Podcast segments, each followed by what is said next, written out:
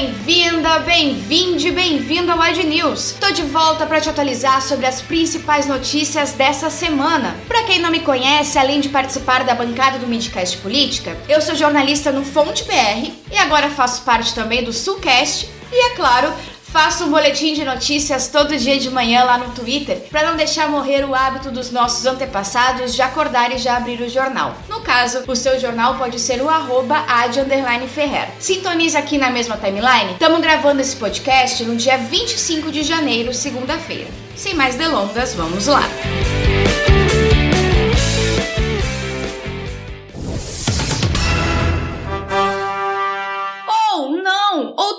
Crime de responsabilidade. Que recibo de crime de responsabilidade, galera! Essa semana vazou para a imprensa uma carta enviada no dia 12 de setembro pela Pfizer oferecendo as vacinas para o Brasil. O Brasil nem respondeu, isso mesmo, nem se deu ao trabalho. Mas o pior foi a nota divulgada pelo governo nessa semana. É inacreditável. Você vai lendo e gritando dentro da sua cabeça. A questão que pegou na negociação é que a Pfizer estaria tentando fazer marketing com a vacina. Isso é um governo que adesivou um avião, fez o escarcel para pegar vacina na Índia, quando era para ter ficado quieto e foi exatamente isso que adiou as entregas. E aí o governo segue, dizendo que não vai pegar só 2 milhões de doses no primeiro trimestre. A vacina da Pfizer foi a primeira aprovada no mundo ocidental e tem sido usada pela maioria dos países europeus e até o queridinho Estados Unidos. Lembrando que a vacina foi aprovada na era Trump. Ou seja, o que aconteceu aqui? Crime de responsabilidade. E se Rodrigo Maia tá precisando de conteúdo para abastecer processo de impeachment, essa nota aí deve ter uns três.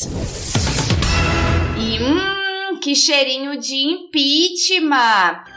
A smelly smell that smells smelly. Depois da palavra vacina, só tem outra capaz de arrancar sorrisos dos brasileiros: impeachment. Pois saiu uma pesquisa da Datafolha nessa semana que indicava que 53% dos entrevistados eram contrários ao impeachment de Jair Bolsonaro. Foi um balde de água fria. No entanto, veio o astra político nos trazer esperanças de dias melhores, pois no dia seguinte divulgaram uma pesquisa que mostrava o exato oposto da pesquisa da Datafolha. 53% seriam a favor do impeachment. Essa semana também teve carreata nas ruas pedindo a saída de Bolsonaro. E você pode fazer sua parte também pressionando os deputados. É o que o arroba SOS Impeachment tá fazendo lá pelo Twitter. Esse é o primeiro Ad Indica desvios da vacina. Mas é claro que a gente não pode sorrir por muito tempo nesse país, pois a falta de caráter de uns e outros aí fazem a gente querer tacar fogo e lixeiras. Uns infelizes furaram a fila da vacina e se imunizaram antes do que a galera da linha de frente. Na Espanha, o chefe do Estado-Maior pediu demissão por furar a fila. Aqui, aqui a justiça decide que essas pessoas que já tomaram a dose não vão poder receber a segunda. A lógica passou longe porque a dose vai ser jogada no lixo, já que a imunização é coletiva. Mas quem sou eu para pedir lógica em 2021, né?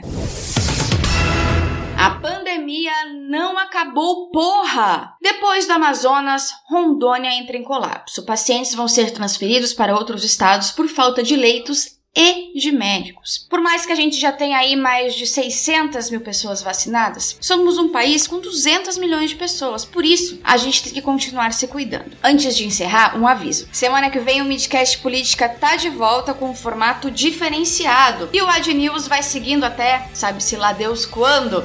Se cuidem, fiquem em casa e até semana que vem.